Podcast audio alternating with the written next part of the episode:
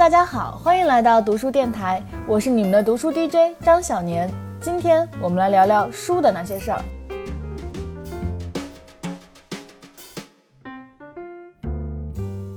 今天呢是端午节假期，给大家道一声端午节安康。那放假在家又不用上班，大家就突然有了大把的时间。今天呢又是中信书店的选书师的分享时间，让我们和中信书店的小姐姐叶妍一起花点时间聊聊时间。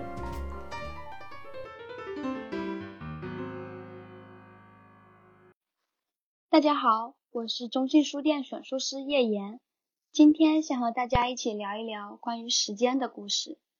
接下来呢，大家会听到我认为的选书师这个职业的意义，还会听到约定俗成与身体感知的时间是什么，科幻作品里的时间，还有物理学家、经济学家是如何看待时间的。当然了，我也会推荐几本和时间有关的书给大家。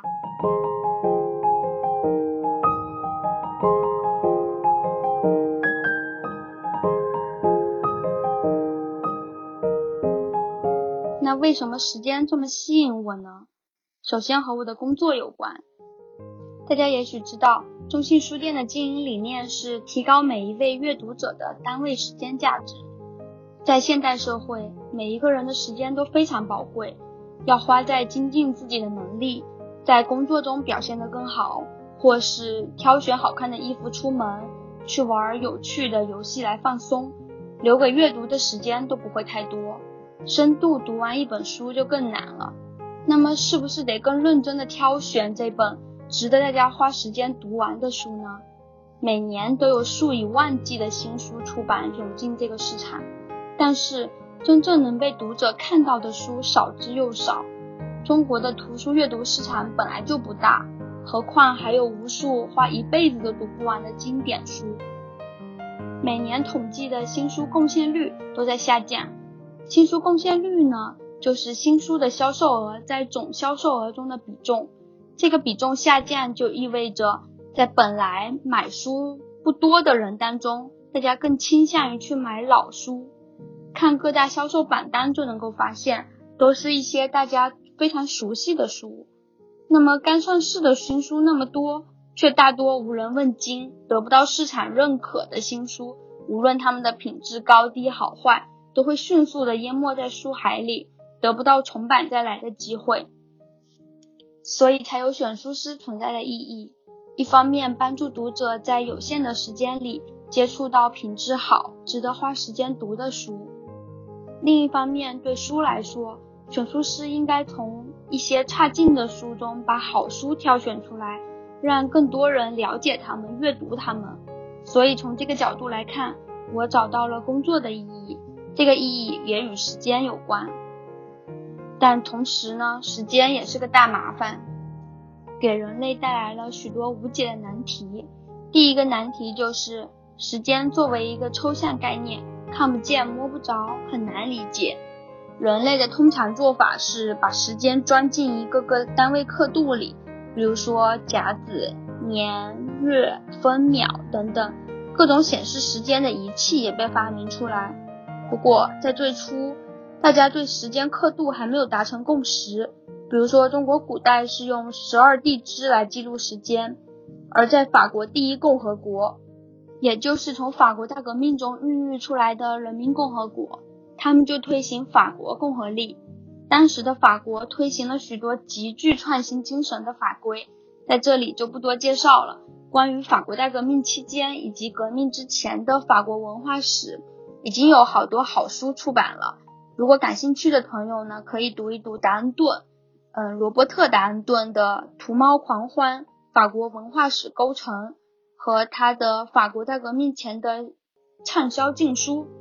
达恩顿呢，他是欧洲文化史研究专家，文化史研究也是史学与社会学、人类学、心理学等等学科交叉形成的重要分支。这几年有上升的趋势。那我们回过头来聊一聊法国共和历这份历法呢，是由科学家约瑟夫拉格朗日和他的一些这个伙伴来制定的。目的呢，就是为了割断历法与宗教的联系，去排除天主教在群众生活中的影响。当时被共和历替代的历法就是基督教的格里高利历法。大家知道，法国大革命就是为了打破这个宗教，打破旧制度。这部新历法将每个月定为三十天，每个月分为三周，每一周有十天，每天呢被分为十个小时。对了，他们还废除了星期天，这样就没有礼拜日了。这份历法重新命名了月和日。比如说，将十二个月分别改为蒲月、戊月、霜月、雪月和乐月、果月等等，而日呢，则用花、水果、树木和一些矿产的名字来代替。大家在高中历史中学到的乐月政变啊、戊月政变等等事件，以及木月法令、风月法令等等，都是按照共和历的月份来命名的。不过这些最后都被拿破仑·波拿巴所废除了。人类不仅有官方或者说约定俗成的对时间的规定，我们的身体也对时间有感知。大家对时间的第一感知是在什么时候呢？我们在婴幼儿的阶段，时间表现就是生物钟。婴儿的生物钟跟父母特别不一样。比如说，婴儿要三个小时就要吃奶。然后排泄、进食、睡觉等等，周而复始。而大人一天正常只吃三餐，并且只在晚上集中睡觉或者简短的午休。生物钟被迫和婴儿协同的父母就会过得特别痛苦。啊，不过还好，这个阶段不会持续太长，婴儿也会慢慢长大。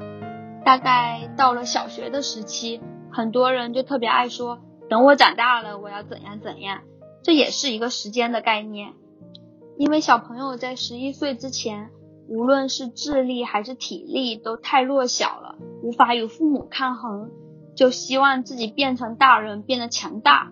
所以说，等我长大了这句话，大多是对当下的自己不太满意。当然，人年纪大了之后也特别爱说，如果我年轻一点就可以怎样怎样。这也算是对过去年轻力壮的自己的一种怀念吧。那这么看来，时间是线性的，从一而终，单向行驶。所有关于人类的故事都不会少了关于时空穿梭的桥段。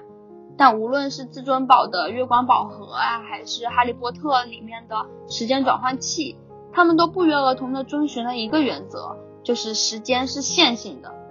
也就是说，过去、现在、未来，他们处于同一个时间轴上，不可改变。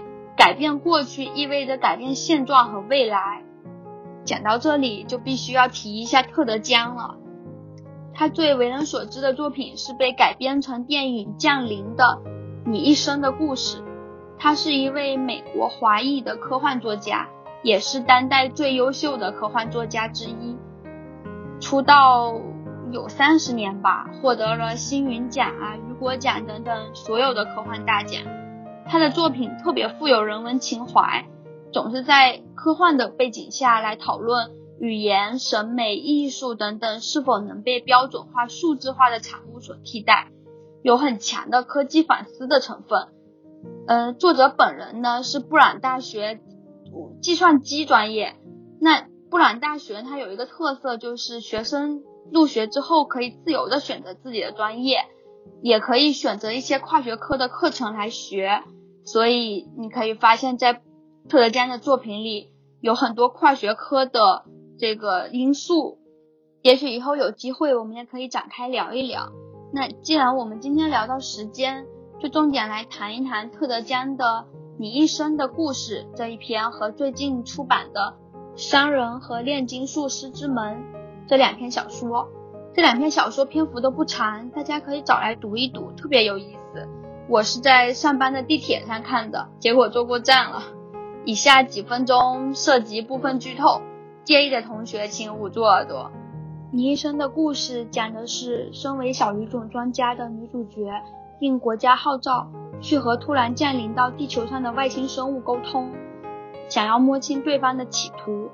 女主角在努力学习外星人的语言和文字，她发现这种文字很奇怪，所有的主谓宾结构都同时迸发、同时接收。随着她对外星语的掌握，他发现脑子里的片段增加了，说是记忆吧，却又不属于过去，而是属于未来。他知道未来的他会陷入热恋并结婚，有了一个女儿，但不久她的丈夫会和她离婚，她女儿也会因为意外而丧命。在知道了自己一生的故事后，在完全了解并熟知这些必然的失去后，他还是决定了结婚生子。这个故事带给我的难题是：为什么我们只能记得过去，而不能同时记得未来？是我们存在于时间之内，还是时间存在于我们之间呢？当我们在经历时间的流逝的时候，我们到底在经历什么？没有答案，我们来继续读特德·江的另外一篇《商人和炼金术师之门》，还是名字好绕口。这是他今年新出版的文章合集《呼吸》中的第一篇。大家如果要买书的话，应该要搜的书名是《呼吸》。这个故事中有一扇可以穿越时空的门，讲的是不同的人经过这扇门去到二十年后或二十年前的故事。其实有点像缩减版的《一千零一夜》，故事非常精彩，环环相扣。特德·江他依然遵循着命运无可改变的这个原则，遵循着时间的线性发展规律来写。如果是你知晓了自己一生的故事后，你会选择如何生活呢？在这里，我想引用这位炼金术师的话来回答。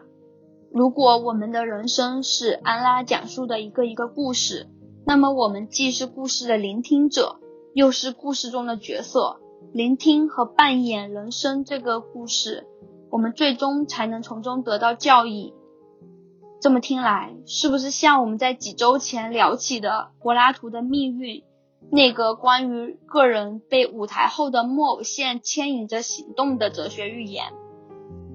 其实，在科幻圈里，包括特德·江在内的许多科幻作家遵循的时间线性发展原则，在硬科幻的支柱学科物理学里有更多的灵活的解释。在物理学家看来，时间的结构并不像我们平时感觉的那样，时间并不是均匀统一的流动的。想要进一步了解物理学家眼里的时间。可以跟着卡洛·罗韦利的《时间的秩序》这本书去了解现代物理学对时间的理解，也可以尝试着理解一个没有时间的世界是什么样的景象。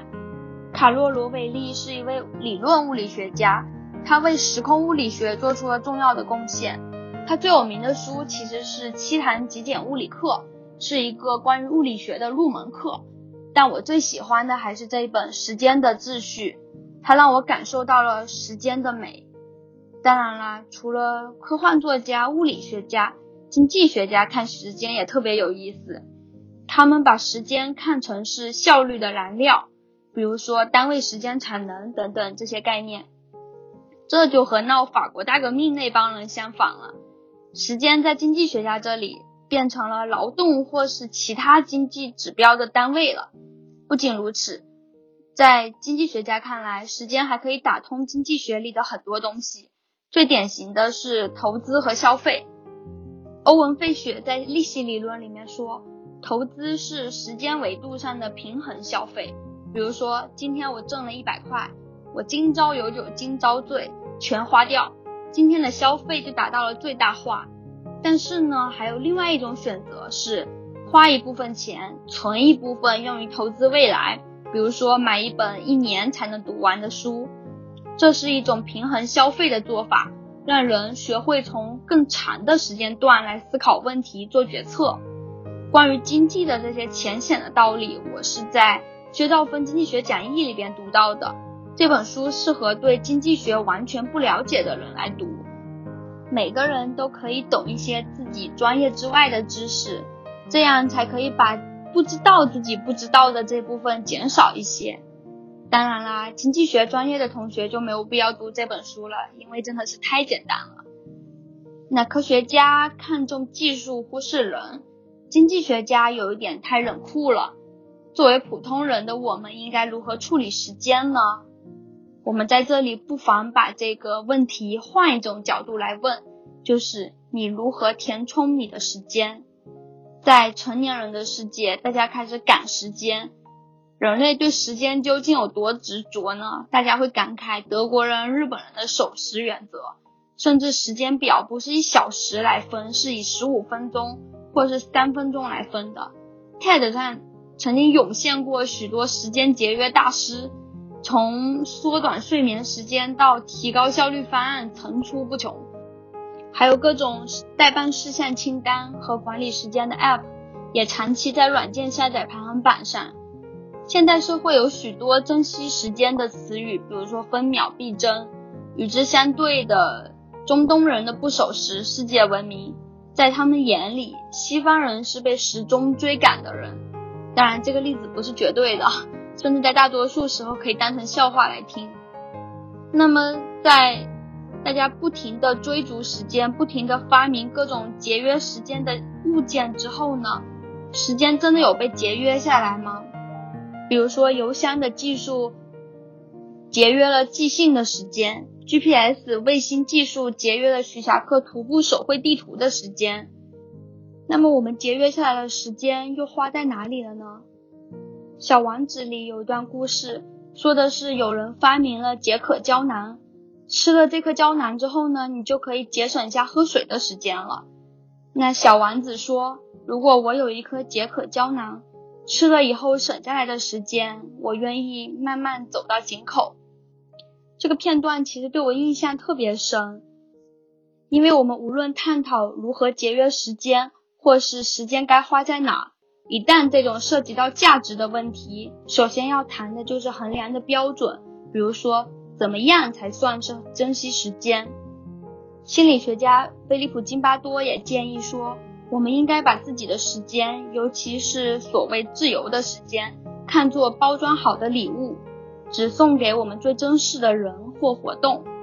那在非常有名的另外一本书《禅与摩托车维修艺术》里面也说。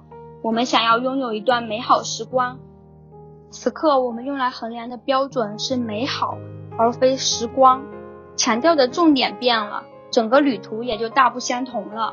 按照惯例，我也想和大家分享一个出版的品牌，是华东师范大学出版社下属的六点分社。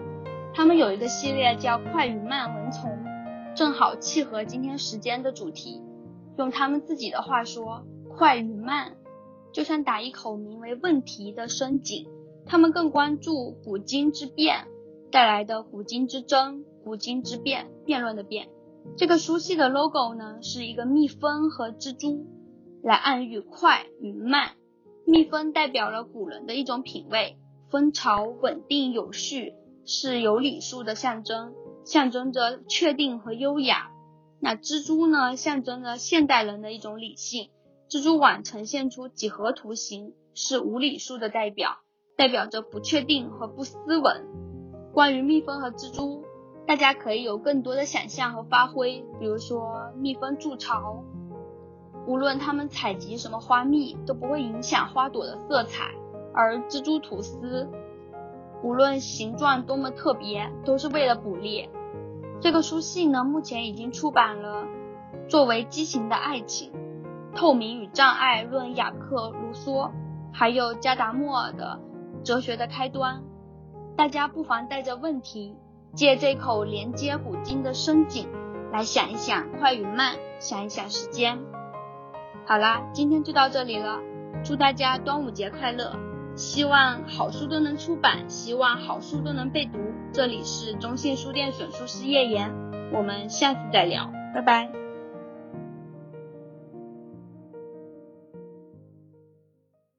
谢谢叶言小姐姐的时间。其实啊，我觉得要是认真论起来，时间这个要素是所有的书都必不可少的东西。你想，所有的故事它之所以打动人，我觉得都跟时间是密不可分的。那好了，我今天就不过多总结了。听完今天关于时间的书，我们抓紧时间，快去读书吧。欢迎收听今天的读书电台，我是你们的读书 DJ 张小年。我们下期再见。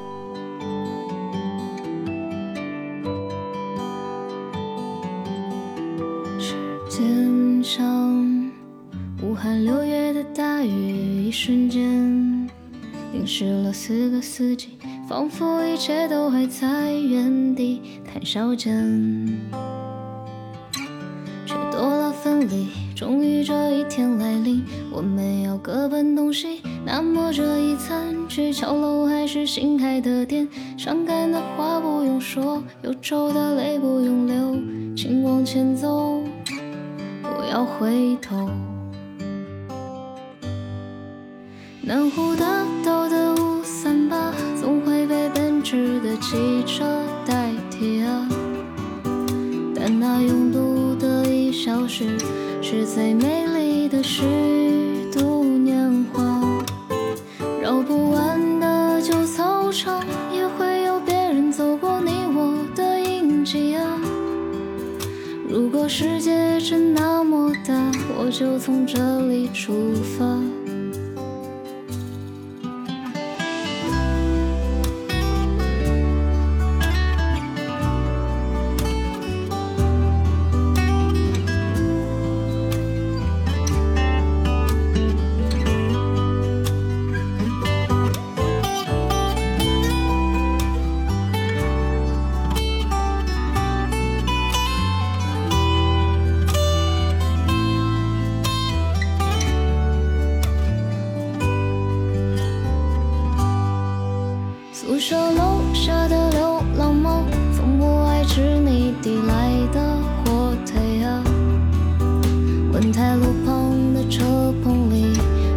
住着他们一家。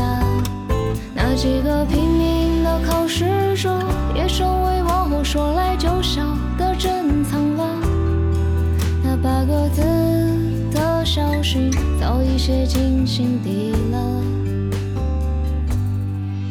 岁月催促人长大，匆忙的脚步早已停不下。还没说完的话，就算了吧。总有些